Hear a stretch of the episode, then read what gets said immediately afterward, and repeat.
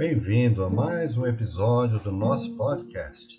Esperamos que goste e ouça mais vezes. Abraço.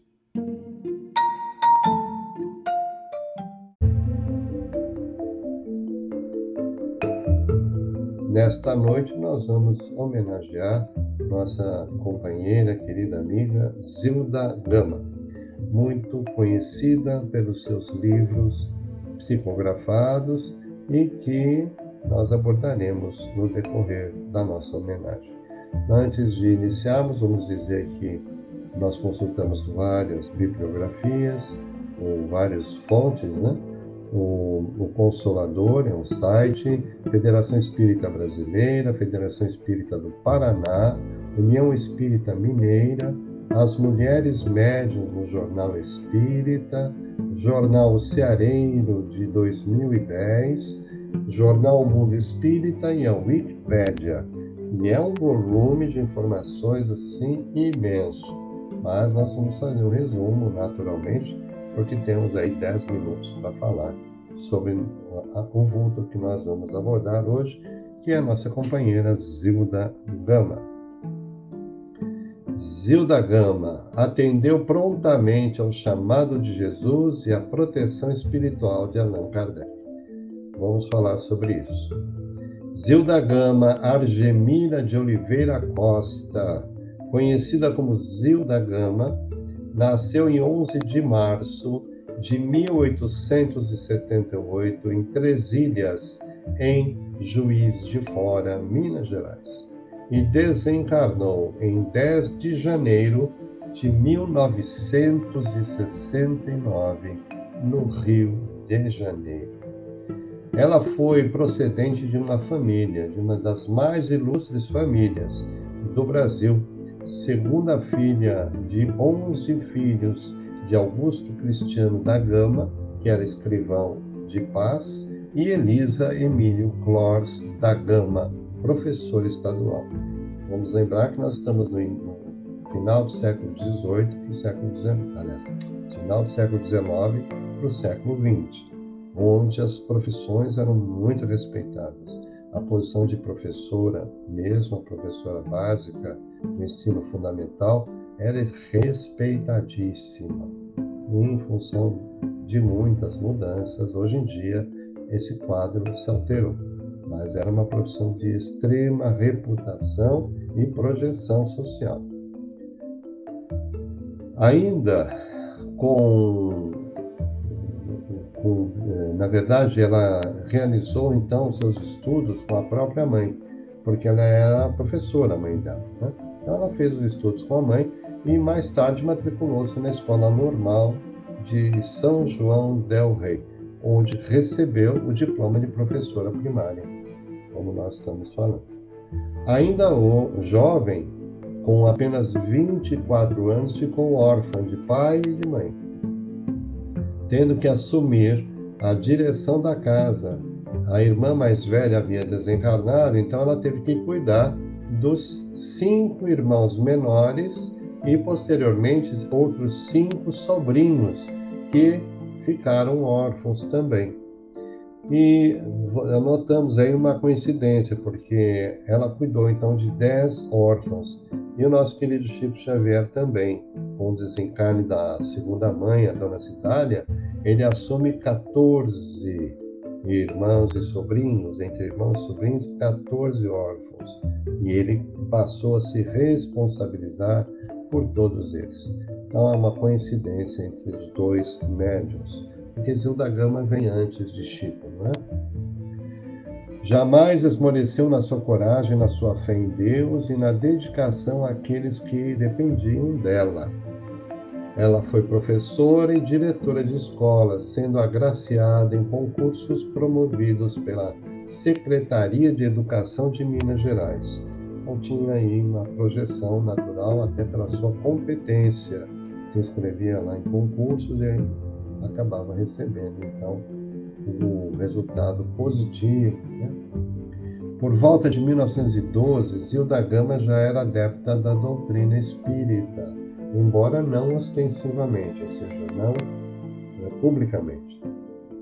Como ela própria declara, no prefácio do livro Na Sombra e na Luz, obra ditada por Vitor Hugo, um dos espíritos que é, psicografou através de sua mediunidade.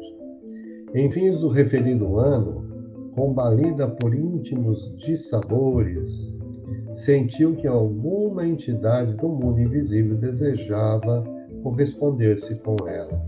Pegou o lápis e prontamente lhe veio pela psicografia salutar conselho dado por seu pai e outro conselho de sua adorada irmã, poetisa e violonista Maria Antonieta Gama.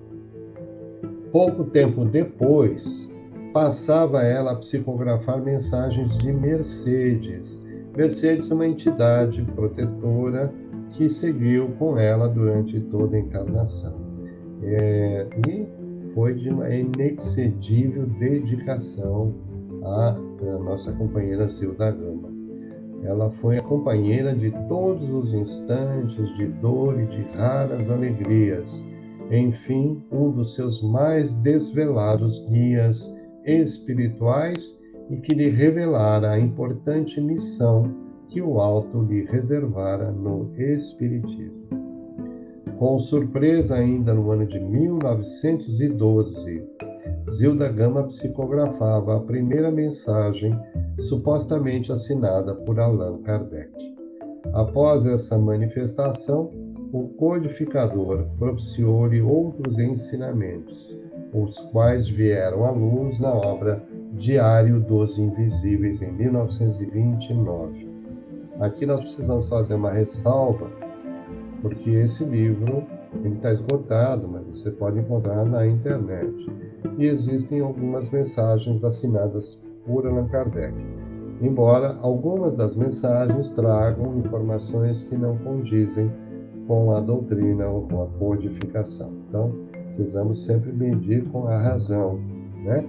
Fé raciocinada, o que não deslustra a importância da nossa homenageada de hoje, porque ela exerceu um papel muito importante na divulgação do Espiritismo junto a milhões de pessoas que não sequer sabia do que se tratava, né?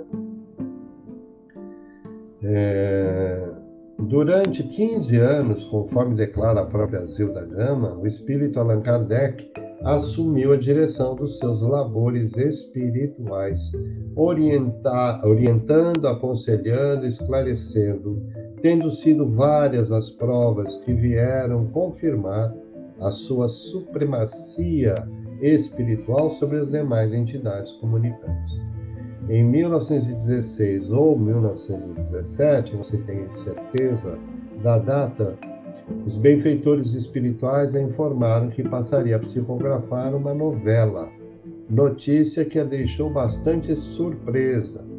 Mas, no dia e hora aprazado, Zilda Gama, sentindo-se como que impelida, passou a transportar para o papel rapidamente tudo quanto constituía o início de um romance. Não menos foi sua surpresa quando o espírito comunicante se assinou, ou assinou, Victor Hugo, um escritor francês famosíssimo, conhecidíssimo, né? ativista de direitos humanos, ensaísta, artista, estadista que viveu no século XIX Sob o impulso vibratório desse genial escritor francês, um dos maiores expoentes da literatura moderna, dentro de pouco tempo, a obra estava concluída, recebendo o seguinte título: Na Sombra e na Luz. Sob a tutela do espírito Victor Hugo, veio a lume, além de Na Sombra e na Luz, uh, novela considerada pela crítica a sua obra-prima, os seguintes romances editados pela Federação Espírita Brasileira: Do Calvário ao Infinito, Redenção, Dor Suprema, Almas Crucificadas e outros. Eu coloquei na, no aviso da nossa reunião de hoje a foto dos livros para vocês poderem ter referências. O fato de o grande Vitor Hugo chegar até ela se deve a um acontecimento singular. Em momento oportuno, ele confidenciou a Divaldo Pereira Franco, ou seja, Vitor Hugo, conversando com Divaldo Pereira Franco, confidenciou que Zilda Gama é, ele tinha identificado nela a reencarnação de sua amada filha Leopoldine, que desencarnara aos 19 anos em Paris, vítima de um naufrágio no rio Sena. E aqui é importante porque foi exatamente esse fato que levou Vitor Hugo ao espiritismo. Ele perde a filha que havia se casado, estava em viagem de lua de mel, num, num naufrágio no rio Sena, e ele foi então buscando maneiras e meios de conseguir conseguir falar com sua filha desencarnada, o que ele conseguiu né, através de médiums é, respeitados, inclusive o próprio Allan Kardec conversa e ele tem uma correspondência com Kardec interessante, né, é, onde ele é, então reconhece a filha. E ele vai dizer a Edivaldo Franco que a Zilda Gama reencarnação dessa sua filha, Leopoldine. Em 1929, obteve o primeiro lugar num concurso promovido pela Secretaria da Educação do Estado de Minas Gerais com um trabalho sobre aulas modelo, quando foi inscrita na Escola de Aperfeiçoamento de Belo Horizonte, concluindo o curso em 31, no mesmo ano em que Brasil, em que no Brasil houve intenso movimento em prol dos direitos femininos. Aí Zilda Gama vai também se envolver com estes projetos mais voltados para o, a, os direitos, né, os direitos humanos, os direitos das mulheres, especialmente. Então, Zilda Gama foi autora de uma tese sobre o voto feminino, porque até aquela época, estamos falando em 19, antes de 1932, né, a mulher não, não tinha direito ao voto. Então, ela cria essa tese, essa tese vai para o Congresso e vai, vai ser aprovada oficialmente no Congresso brasileiro. E essa tese influiu, inclusive, na Constituição Federal de 1932, onde, a partir da qual a mulher passou a ter, então, o direito reconhecido de votar. Então, veja que a nossa companheira tem um impacto, uma presença fundamental na história do nosso Brasil e também no posicionamento em relação aos direitos humanos, respeitando inclusive os direitos das mulheres, batalhando passivamente né, através do trabalho intelectual que ela produziu, influenciando inclusive a política. Foi muito importante essa sua participação. Ah, então, a professora mineira quebrou a exclusividade masculina em questões de direitos civis. Ela escreveu contos e poesias para vários jornais, ah, entre eles Jornal do Brasil, a Gazeta de Notícias, muitos inclusive não existem mais hoje, né? a Revista da Semana, mas que eram órgãos muito importantes, inclusive todos ali na região da cidade do Rio de Janeiro, que era a capital federal à época. Não existia Brasília, né? Rio de Janeiro era a capital do Brasil. Exerceu o jornalismo profissional em Juiz de Fora, Ouro Preto, São Paulo e próprio Rio de Janeiro. Zilda foi pioneira no país a receber tão vasta literatura do mundo espiritual. As suas obras mediúnicas causaram sensação quando apareceram, quer no ambiente espírita, quer entre os leitores leigos. Os livros mediúnicos psicografados por Zilda Gama fizeram época na literatura espírita, além de terem o mérito de suavizar muitas dores e estancar muitas lágrimas. E aí temos outras publicações, como Solar de Apolo, eh, na Seara Bendita, na Cruzada do Mestre, e elegias douradas. Ditada por excelência, organizou os seguintes livros: é, o livro das crianças, os carrotilhos, manual das professoras e o pensamento. Aqui é, ela era uma didata, né? Então, como didata, ela foi elaborando, foi escrevendo também de sua parte no campo do ensino, onde ela era formada. Zilda Gama, alma de escola, ou seja, de muita qualidade, de nível superior, dedicou toda a sua longa existência ao propósito de difundir no Brasil a consoladora doutrina dos espíritos. Foi uma trabalhadora da primeira hora do espiritismo. Estava naquela época também Caio Bachutel, nós vimos Batuíra, nós vimos a Lins de Vasconcelos, todos eles trabalhando na divulgação, todos eles trabalhando firmemente. Então ela faz parte desse movimento. Né? Anália Franco faz parte desse movimento exatamente no início do século XX. É, o Chico Xavier ele nasceu em 1910, né? 2, 2 de abril de 1910. Então, em 1912, quando né, ela começa então a sua produção mediúnica, o Chico ele estava encarnado, né? Vivia em Pedro Leopoldo, ele tinha dois aninhos. Então, para vocês terem uma noção de tempo, né? Quando é que chega Zilda Gama no Brasil? Eis como ela relata o fato. Intensa foi minha emoção que me sensibilizou até as lágrimas e mentalmente disse-lhe que não me considerava a altura de desempenhar a contento a excelsa com arriscada incumbência de que me dera conhecimento a piedosa Mercedes, a que ela se refere na conversa com Allan Kardec. Kardec ponderou sobre a responsabilidade dessa missão espiritual, prometeu coadjuvar-me para que eu a executasse satisfatoriamente terminando com austeridade a sua inovidável mensagem de 27 de dezembro de 1912, inserida no Diário dos Invisíveis, um livro de 1929. E escreve então é, Kardec a ela, segundo o Gama. Sobre a tua fronte está suspenso um raio luminoso que te guiará através de todas as dificuldades, de todos os obstáculos, e será a tua glória ou a tua condenação, conforme o desempenho que deres aos teus encargos psíquicos. Singe-te de coragem, sem desfalecimento e sem deslizes em todos os teus deveres sociais e divinos, e conseguirás ser triunfante.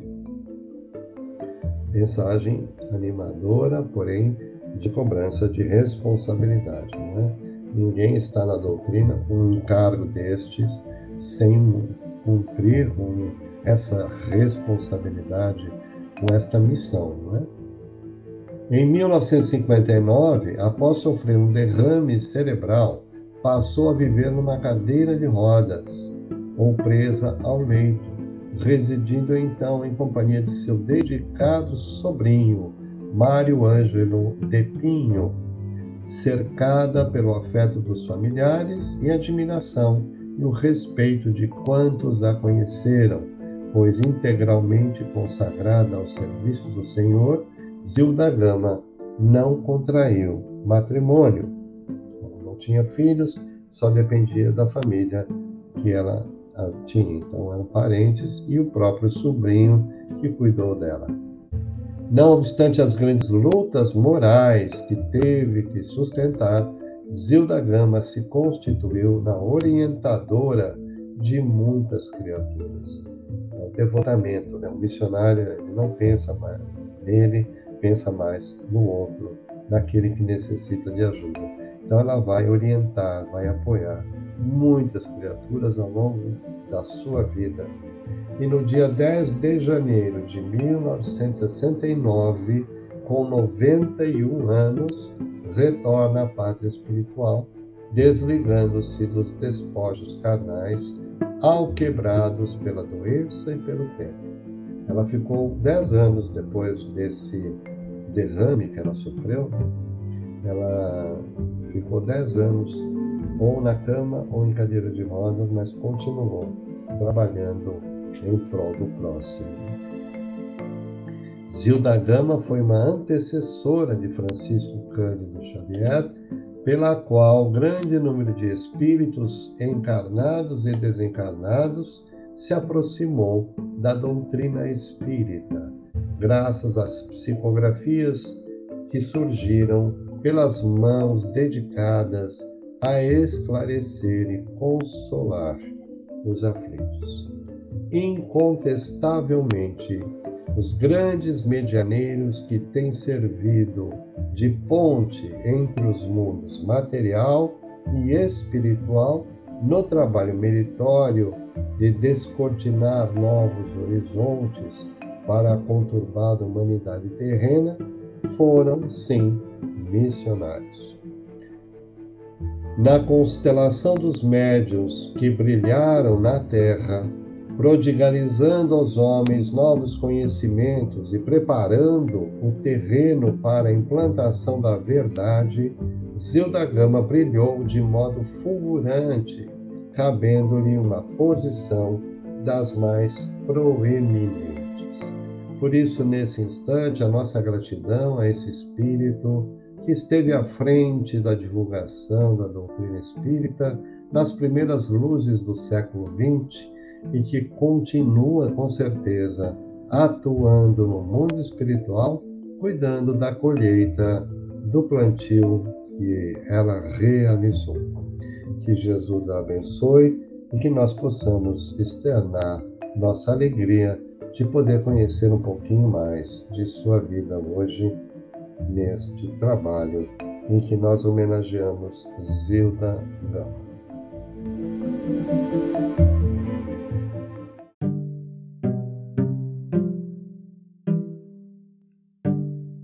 Assim termina mais um episódio. Se você gostou, compartilhe nossos links em suas redes sociais. Até breve.